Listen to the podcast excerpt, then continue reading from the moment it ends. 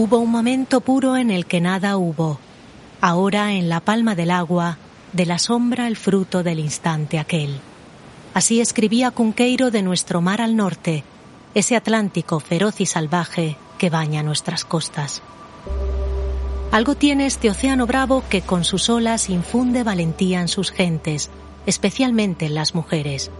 Rederas, percebeiras, marisqueiras, cada mañana un ejército de indomables se despliega por nuestras orillas para recoger los dones de un Atlántico que es rico y generoso. Mientras ellas trabajan más allá en las colinas, la brisa del océano favorece la labor de Paula, Mónica y todas las mujeres que componen el equipo de las bodegas de Mar de Frades. Las uvas se dejan acariciar por un aire que sabe a sal y a hazañas y concentran en ellas todo su sabor. De vez en cuando, marisqueiras y enólogas levantan la vista al cielo para observar a los cormoranes. El cielo atlántico es imprevisible como sus aguas y también está cargado de historias de pioneras valientes que un buen día decidieron recorrerlo ante el pasmo de todos. Soy Nuria Pérez y esto es Vivir en Azul.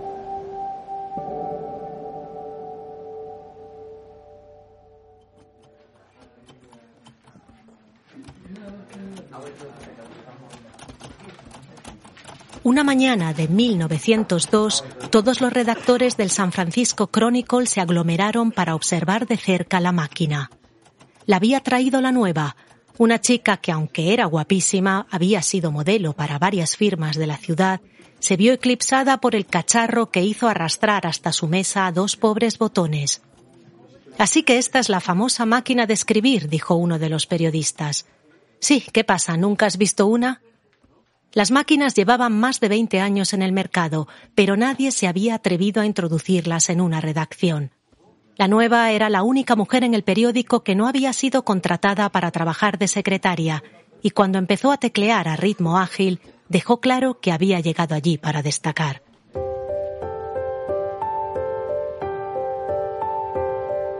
Se llamaba Harriet Kimby y era una fuerza de la naturaleza, su lema era No me ayudes, enséñame.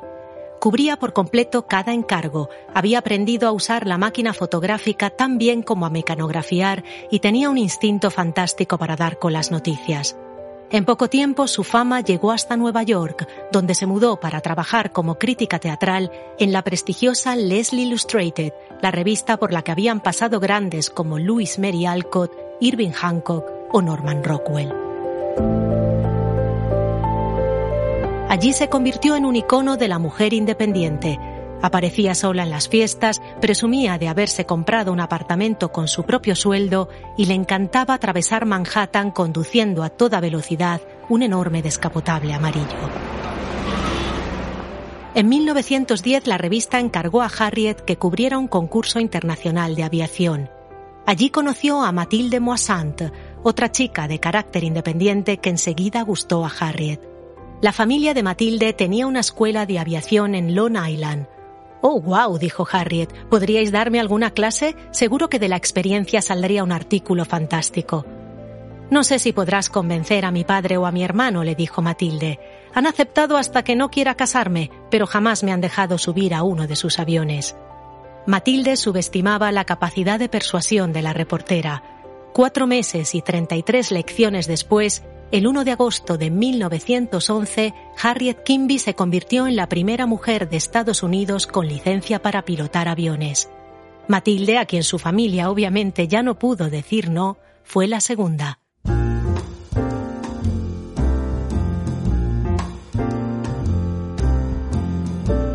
Harriet tardó muy poco en convertirse en una sensación. En todo el mundo solo la había precedido la francesa Raymond de Laroche y todos querían conocerla. Aunque para ser del todo sinceros, al principio su fama no se debió a su habilidad en el aire, sino a su aspecto. Su imagen era de lo más rompedora. Las enaguas de la época le resultaban demasiado incómodas y había confeccionado su propio uniforme para pilotar un mono de satén color púrpura que llevaba con botas altas y un par de broches de su abuela que hacía brillar reflejándolos en el metal de su avioneta.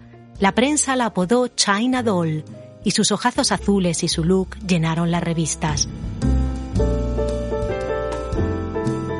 Era una objetivación a la que por supuesto los pilotos varones no estaban sujetos, pero el alquiler de las avionetas era costoso y Harriet decidió capitalizar sobre su belleza para poder convertir su pasión por el vuelo en un negocio lucrativo que cada vez más personas pagaban por ver.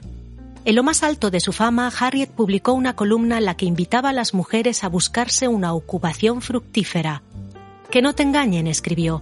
Los hombres suelen decirnos que trabajan en cosas difíciles y peligrosas pero no hay nada que no podamos aprender. Cualquier cosa que sueñes o quieras probar está a tu alcance. Pilotar aviones, por ejemplo, no es complicado. Pero si volar no es algo que te llame la atención, te invito a aprender y a reparar tú misma tu automóvil.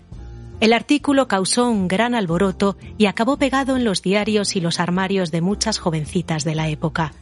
Años después sería uno de los que servirían de inspiración a la periodista Joan Didion para su famosa pieza Amor propio.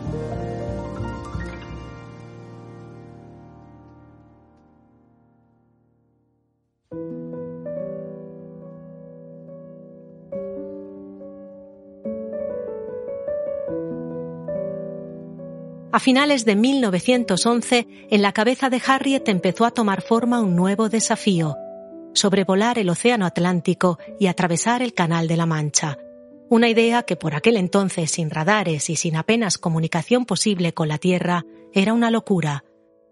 Tanto que su amigo Gustav Hamil, que también era piloto, se ofreció a ocupar su puesto. Me pondré tu mono, tu casco y tus gafas y la prensa no me reconocerá, pero no vayas tú, es demasiado peligroso para una mujer. Y claro, la sugerencia, lejos de disuadir a Harriet, aumentó su motivación. En 1912, tras un vuelo sin incidencias, se convirtió en la primera mujer que sobrevoló el canal. Fue un logro enorme, pero Harriet tuvo mala suerte.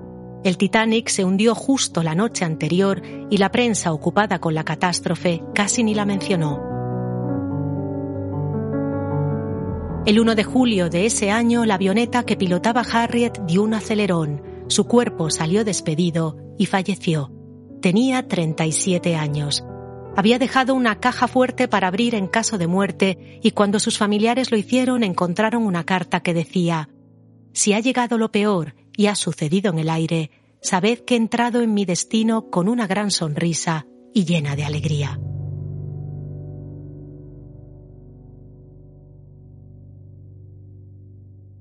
La hazaña atlántica de Harriet no acaparó portadas, pero sí segundas y terceras páginas.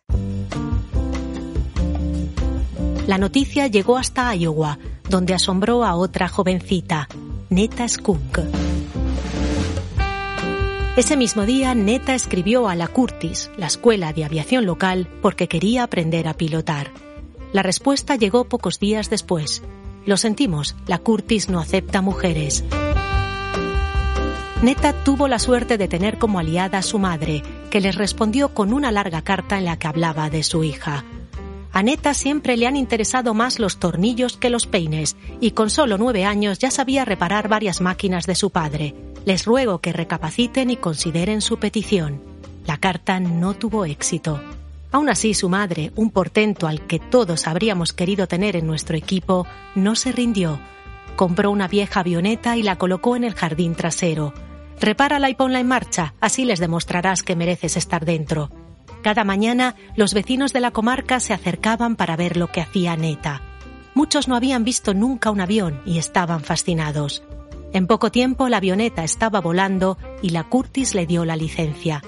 Neta se convirtió así en la primera taxista del cielo. Cobraba 15 dólares por 15 minutos de vuelo. El 3 de enero de 1921, una joven pelirroja y con grandes ojos azules muy parecidos a los de Harriet fue a visitar a Neta con su padre. Se llamaba Amelia Earhart. Quiero volar, ¿me enseñas? A Neta la actitud de la chica le gustó y accedió, aunque se arrepintió muy pronto.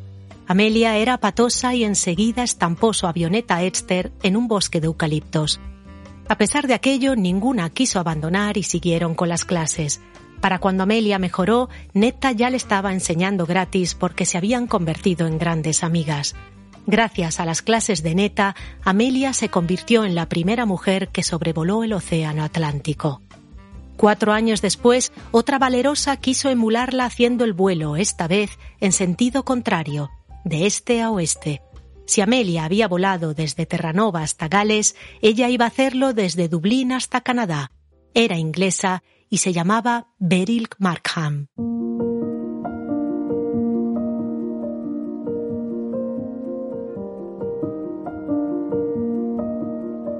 En la adolescencia lo que más llenaba de orgullo a Beryl era que podía saltar tan alto como su propia altura.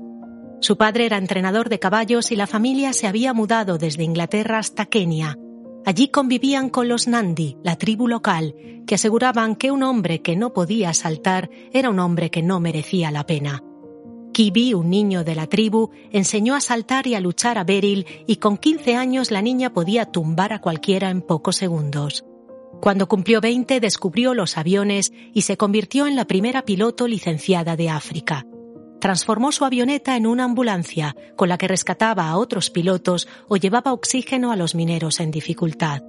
En 1936, inspirada por Amelia, sobrevoló el Atlántico de este a oeste. Varios habían muerto en el intento y ella fue la primera persona que lo consiguió. Tras la hazaña, pasó una época en los Estados Unidos, pero echaba de menos África y volvió a su amado continente. En esa época se hizo muy amiga de la escritora Karen Blixen, que entonces salía con el piloto Dennis Halton. Dennis fue infiel a Karen con Beryl y la amistad entre ambas se rompió. Una noche, Halton invitó a Beryl a dar un paseo en su avioneta, pero otro piloto y amigo, Tom Campbell, tuvo una premonición. No salgas con Dennis, le rogó. Gracias a él, Beryl salvó su vida. Aquel fue el fatal vuelo de Dennis que Sidney Pollack inmortalizó en la película Memorias de África. Con los años, Beryl se volcó en la escritura. Su autobiografía Al oeste con la noche era uno de los libros favoritos de Hemingway, que decía de ella, escribe tan bien que me hace avergonzar. A veces me siento un carpintero de las palabras, un mero ejecutor uniendo piezas. Pero esta chica de la que me han dicho que tiene mal carácter supera a cualquier escritor. Ese maldito libro es maravilloso. Beryl vivió hasta los 83 años y al igual que Netas Cook, que vivió hasta los 95, nunca dejó de volar. La historia de Amelia, todos lo sabemos, fue como la de Harriet, mucho más breve desapareció con su avioneta en 1937 y de ella nunca se encontró rastro. Pero antes de irse, Amelia vivió con gran intensidad y su biografía está llena de anécdotas y de aventuras.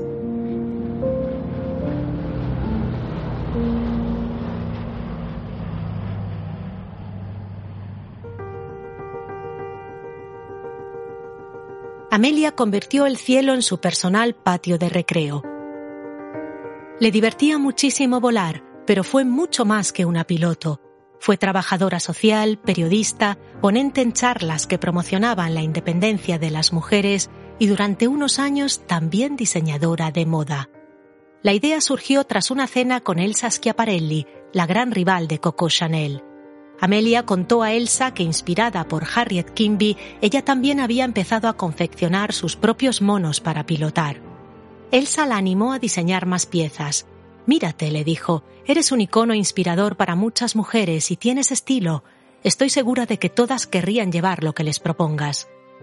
Amelia le hizo caso y junto a su marido, George Patman, convirtió la suite del Seymour, el hotel neoyorquino donde vivían, en un taller de moda. Patman, que era editor, se ocupaba de las promociones. Amelia se enfrentó con verdadera pasión a la máquina de coser en poco tiempo la habitación se llenó de patrones, maniquíes y telas.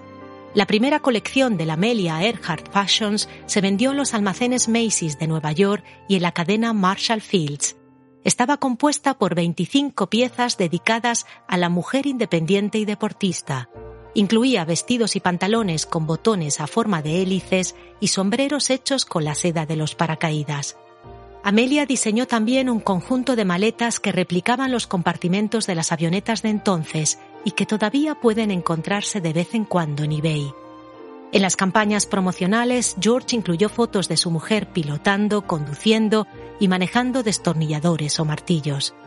En 1934, la Asociación de la Moda Americana incluyó a Amelia entre las 10 mujeres mejor vestidas del país. Sus colecciones, tras su muerte, no sobrevivieron a la depresión económica y desaparecieron con ella.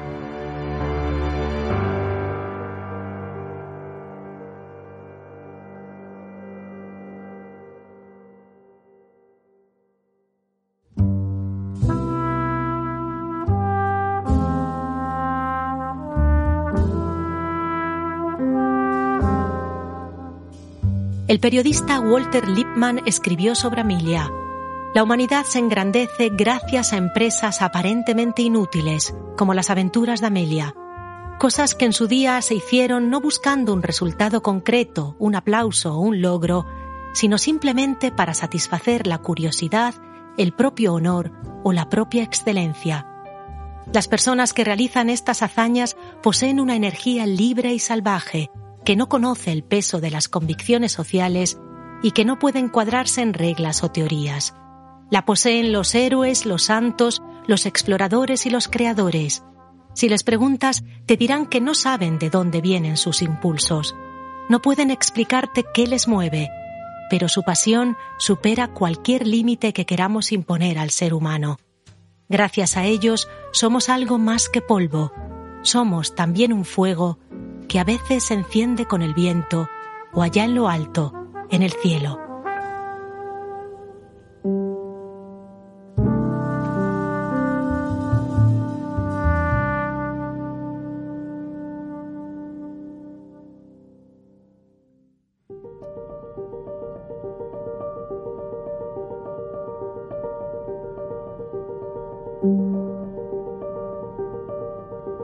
Las uvas de las bodegas de Mar de Frades crecen arrulladas por la brisa de un Atlántico que les susurra historias de mujeres valientes y pioneras como Harriet, Neta, Beryl y Amelia, o las enólogas que trabajan cada día en ellas. Sus albariños están cosidos al Atlántico con una hebra hecha de todo lo que comparten, el contraste entre fuerza y dulzura, la capacidad de aunar vidas y un potencial infinito. Conocer uno es conocer el otro. Por eso este año el equipo de Mar de Frades, con su agencia de comunicación, ha creado una guía con todo lo necesario para experimentar y descubrir qué significa disfrutar el estilo atlántico. Como madrina de excepción de esta iniciativa, Eugenia Silva, una embajadora que comparte con Mar de Frades valores como la sostenibilidad, la pasión por la moda y la fuerza del Atlántico, y que seguro vestiría con la mayor elegancia las creaciones de Amelia. Abrir una botella de mar de frades es abrir la puerta a un estilo de vida, el de los valerosos, el de los que abren camino, el de aquellos que forman una cultura que, como escribía Castelao, es noble, antiquísima e insobornable. Brindemos, valientes, con mar de frades.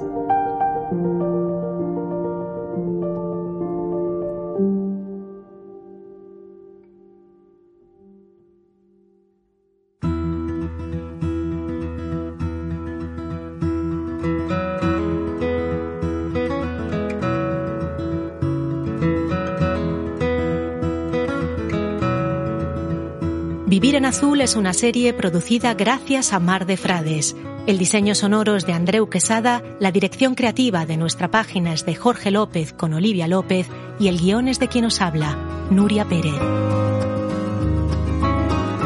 Recuerda que en nuestra página gabinetepodcast.com puedes ver fotos, enlaces y conocer toda la información sobre Mar de Frades y el estilo atlántico.